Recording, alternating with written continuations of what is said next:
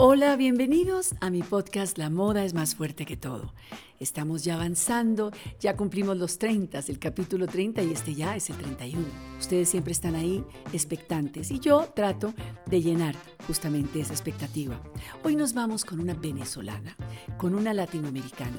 Casi que les diría que se me estaba haciendo tarde en no hablarles de María Carolina Josefina Pecanis Niño, la hija de un comandante aviador de Caracas. Una mujer que de verdad eh, no solo se casó muy joven, sino que decidió dedicarse a diseñar en el mundo de la moda ya entrados sus 42 años, en 1981. Bueno, pero no me voy a adelantar.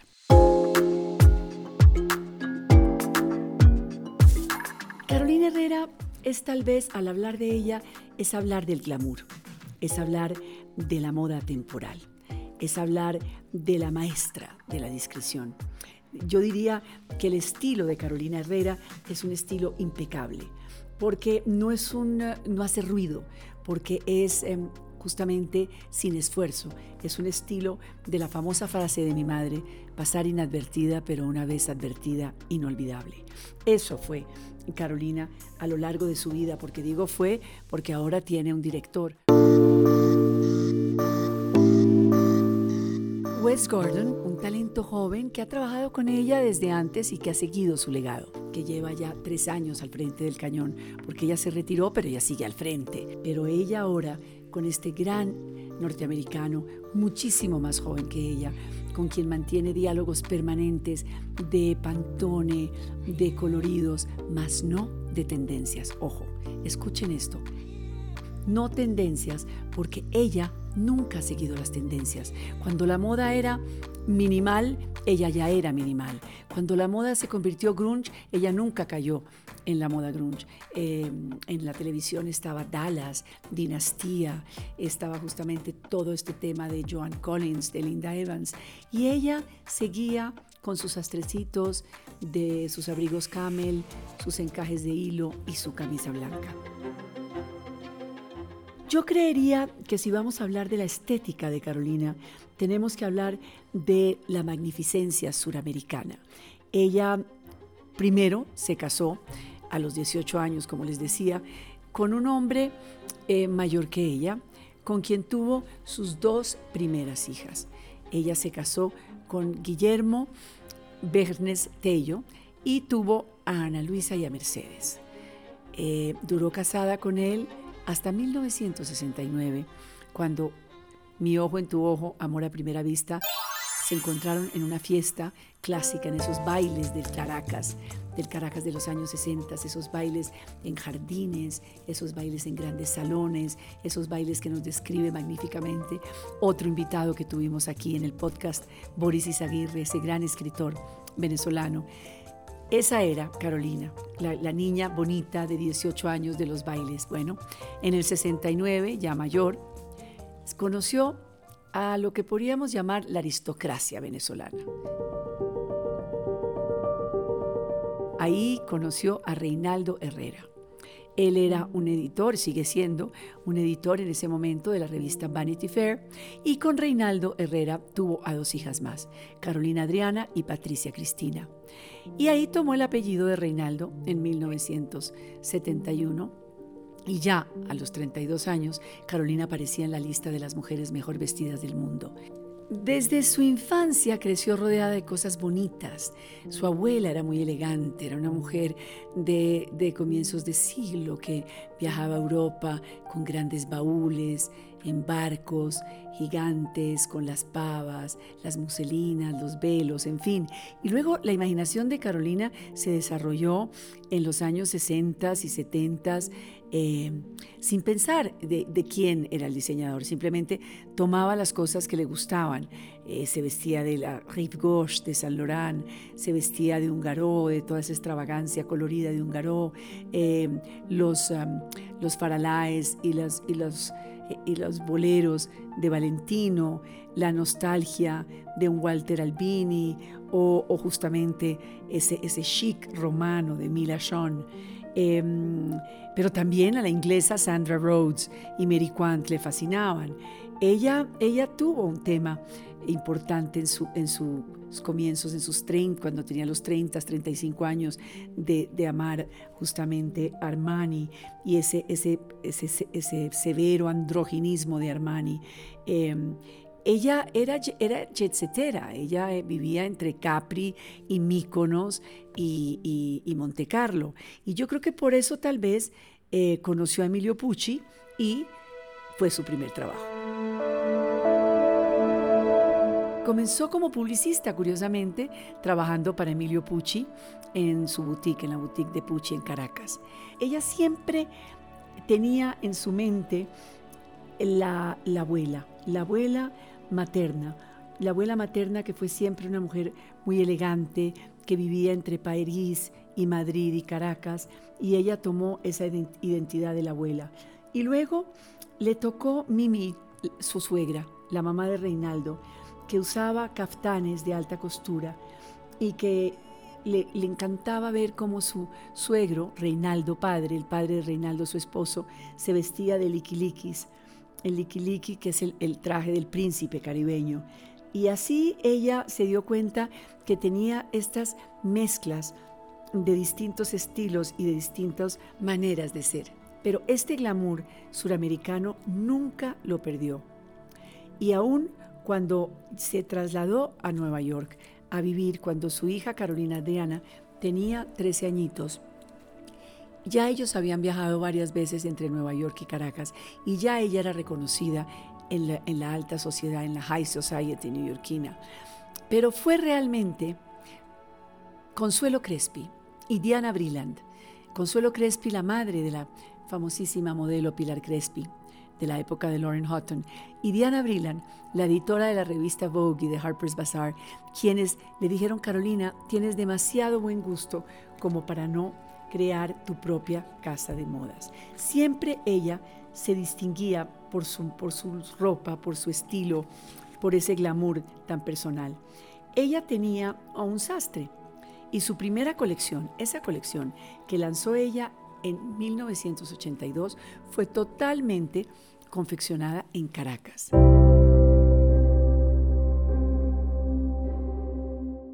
Carolina la ropa le hacía su sastre eh, Guy Melier en Caracas, pero ella había crecido con gente bien vestida por el lado de su madre, gente bien vestida luego por el lado de su suegra, o sea que siempre rodeada de moda y de alta costura, pero fue realmente cuando visitó a Diana Brilland y Diana Brilland le dijo, diseña tus textiles y ella se puso a dibujar y a crear que la, la idea tuvo propósito y sentido. Su primera boutique fue en la calle 57 y la primera colección la mostró en el Museo Metropolitan de Nueva York y fue un éxito total desde el día uno.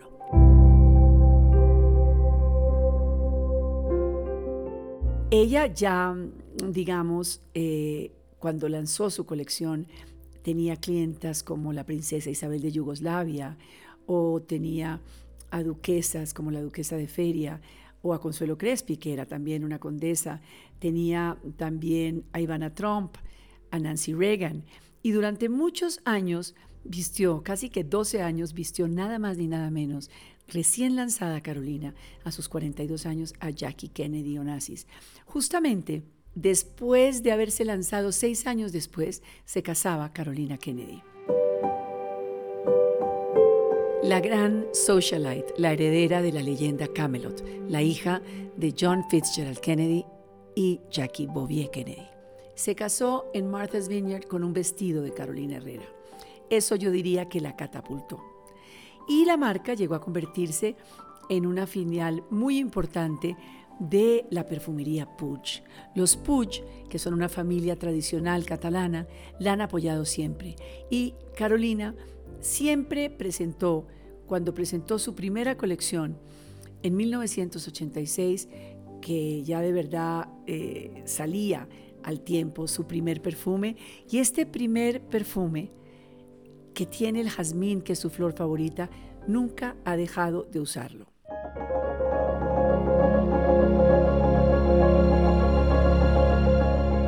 Ella desde entonces se estableció en Nueva York. Se llevó a sus cuatro hijas y empezó a trabajar en la década de los 80s y de los 90s sin parar. Desde su primera colección, Carolina ha contado con la admiración del público norteamericano, como Nicole Kidman, como Anna Winter, la directora de la revista Vogue, como Meghan Markle, como Renée Schwarzenegger, como Amy Adams. Eh, bueno, Oprah Winfrey es una de sus eh, fans de Carolina Herrera, pero hasta Lady Gaga. Es increíble porque Carolina ha logrado trascender y uno se preguntaría, ¿por qué es atemporal y por qué ha logrado vestir generación tras generación? Pues yo diría que tiene mucho que ver primero con ese sabor latino, con ese colorido eh, suramericano que irrumpió en el mundo nórdico como algo distinto, porque siempre ha tenido claro lo que quiere y porque ha mantenido un estilo muy personal. Ella eh, viajaba mucho a España antes de moverse para Nueva York, de mudarse para Nueva York, y se hizo muy amiga de familias como los Niven, del actor David Niven y de su hijo Steven Niven. Se hizo muy amiga de los Agnelli, la, gran dinastía italiana de la casa Fiat. Se hizo muy amiga de Pablo, de la familia del, derrocado eh, príncipe Pablo de Grecia. Y yo creo que eso hizo que Carolina adquiriera un look muy especial. Cuando uno habla sobre el estilo con Carolina, Carolina dice que el estilo es lo que uno ama, lo que a uno lo nutre. El estilo no tiene nada que ver con la moda, siempre lo ha sostenido. El estilo son los libros que uno lee, los viajes, las películas, en fin. Ella eh, estuvo acostumbrada por su madre a, a vestirse de alta costura, a ir a los fittings de la alta costura, o sea que para ella la moda no fue algo que pasó de pronto como que le llegó como una bomba detonante. No, ella venía alimentando ese glamour y ese estilo desde siempre. Tiene reflexiones muy profundas, como por ejemplo al hablar de el misterio como posesión de una mujer. Ella dice, una mujer debe guardar siempre esa cualidad, el misterio. No hay nada más aburrido que una mujer que sea un libro abierto. Y en eso tiene toda la razón. Ella dice que tiene una proporción en el, en, el, ojo, como si tuviera un metro incrustado y que eso es lo que la ha salvado. Todo ese tema bien equilibrado, geométrico, donde nunca se pasa, donde, donde todo fluye, donde debe caer en la hombrera, donde debe terminar el hombro para resaltar eh, justamente la silueta femenina de la mujer. Ella dice, por ejemplo, que ella se considera una mujer realista, pero que siempre a ese realismo hay que meterle fantasía, hay que meterle brillo, hay que meterle escarcha, porque ese principio también ella se lo ha puesto a sus fragancias y a su moda. El misterio y el brillo, algo imperceptible, algo que de verdad no se puede sentir. Ella, de verdad, el estilo le da muchísima fuerza porque ella dice que es una cosa muy personal el estilo, es la forma como te vistes, es la forma como te adornas, como te embelleces, como te arreglas.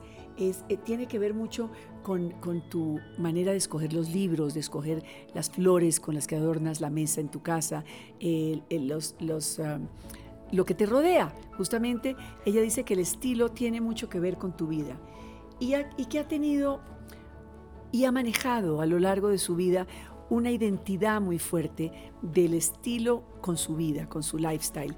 Es, es, casi que indeleble y por eso ha recibido tantos reconocimientos.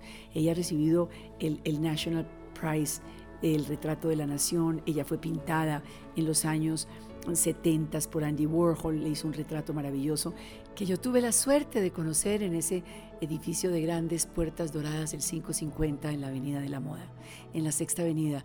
Coge uno el ascensor y sube y desde la entrada se siente el aroma de Carolina Herrera y ese cuadro de Andy Warhol y ese buen gusto en todo lo que ella hace. He tenido la suerte de entrevistar a la señora Herrera en varias ocasiones para televisión y para revistas. Y, es impresionante, uno entra y ve sus perritos siempre en sus, en sus camitas al lado de su escritorio, el color lavanda, ese color Tiffany le encanta para su papel de escribir, su escritorio ordenado, sus flores eh, maravillosas, su aroma por todos lados, porque ella nunca ha cambiado de perfume, y la foto pintada de Warhol maravillosa. Eh, ha recibido el, el Couture Council Award por justamente esa manualidad en su, en, sus, en, su, en su manera de hacer la ropa, de crear. Eh, ha sido diseñadora del año varias veces, ha tenido el, premio de Geoffrey Bean, el premio de Fernando Bujones, el premio a la mejor fragancia, Carolina Herrera en el 2007, ha sido embajadora de buena voluntad en las Naciones Unidas. Bueno, realmente lo que más sabe hacer Carolina es ser madre y ser esposa.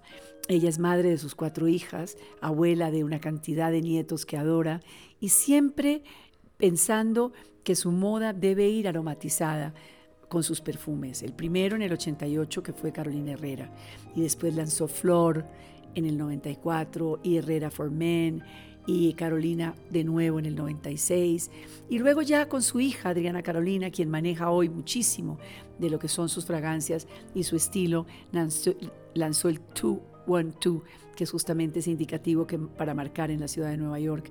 Hizo varias de esas ediciones, hizo ediciones especiales en el 2001, luego lanzó Chic, Belle, y ahora estamos hablando de un nuevo perfume que va a ser una edición limitada, que es justamente del que vamos a hablar en mi siguiente podcast con la perfumista de Carolina Herrera.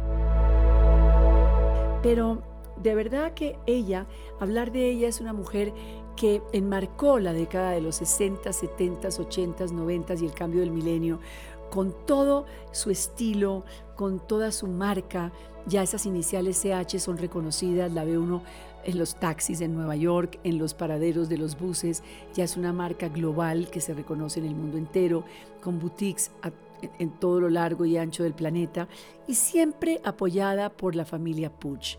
Eso es muy importante reconocerlo, porque ella es una mujer que siempre dice que el mejor accesorio que puede tener una mujer, el mejor accesorio, escúchenlo bien, es un espejo de cuerpo entero.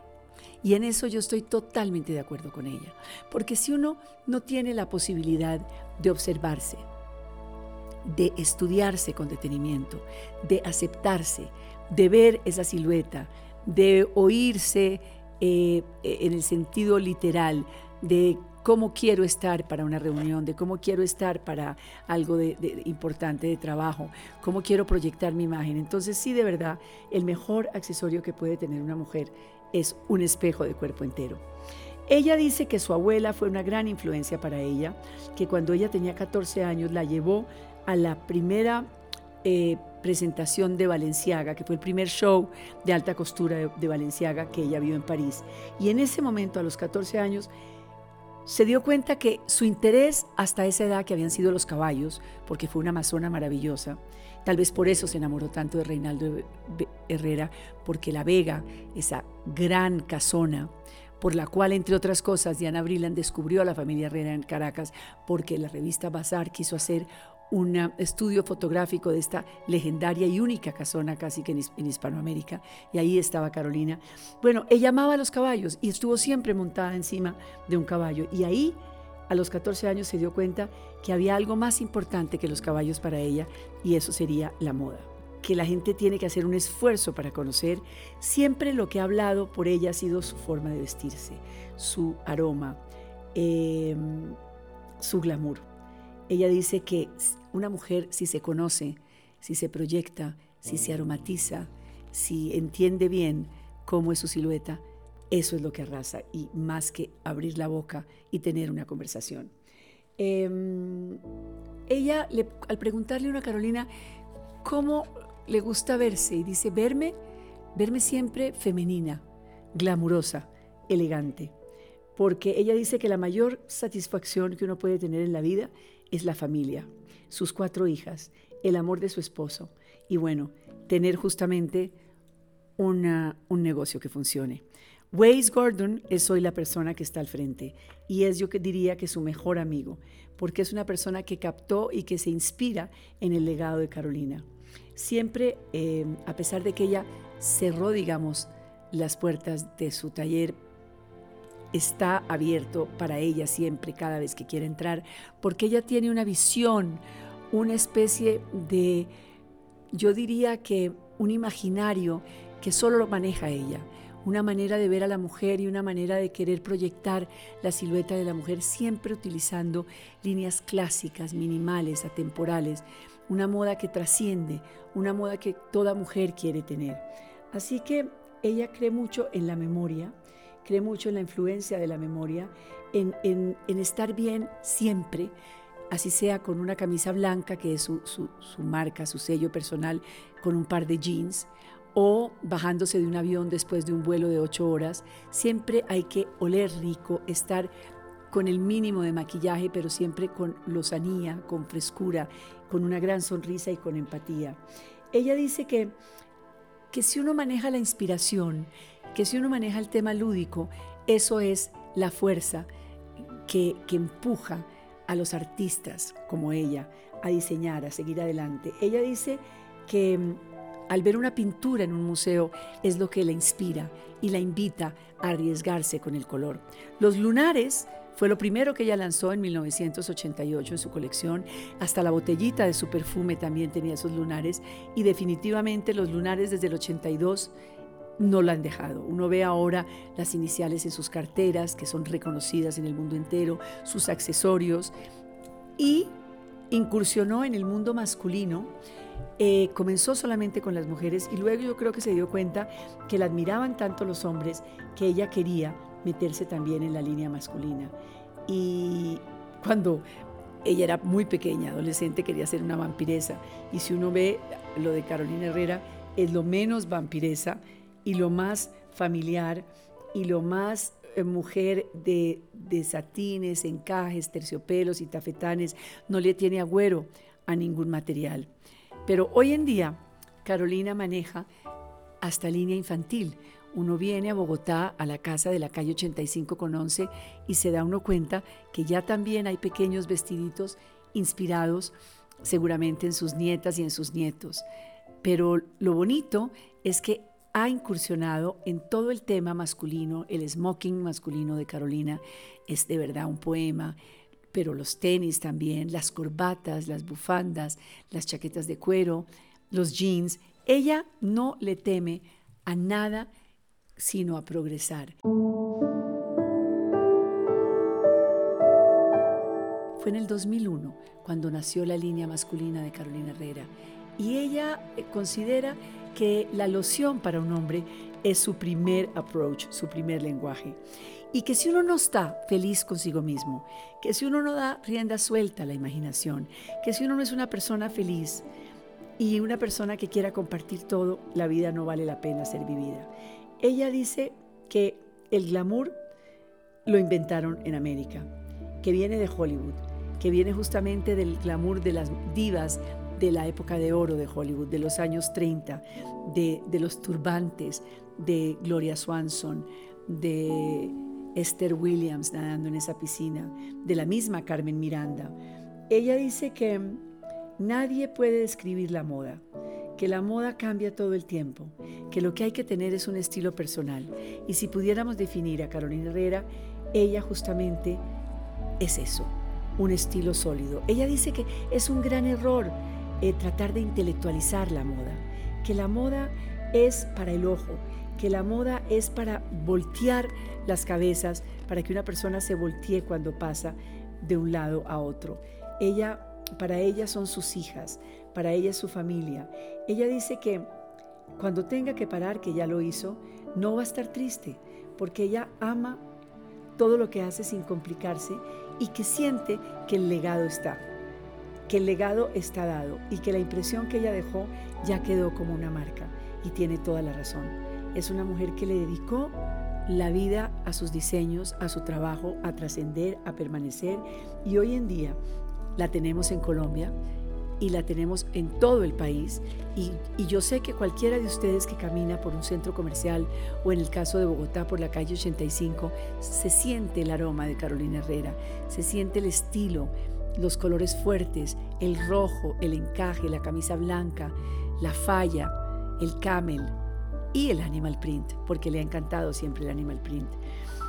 Todas esas amistades con Onassis, con Jackie Kennedy, con Diana Brilland, con los Agnelli, con los Niven, todo eso tiene que ver. Pero si algo es implacable, incontestable y que va a trascender siempre, son los trajes de novia de Carolina Herrera.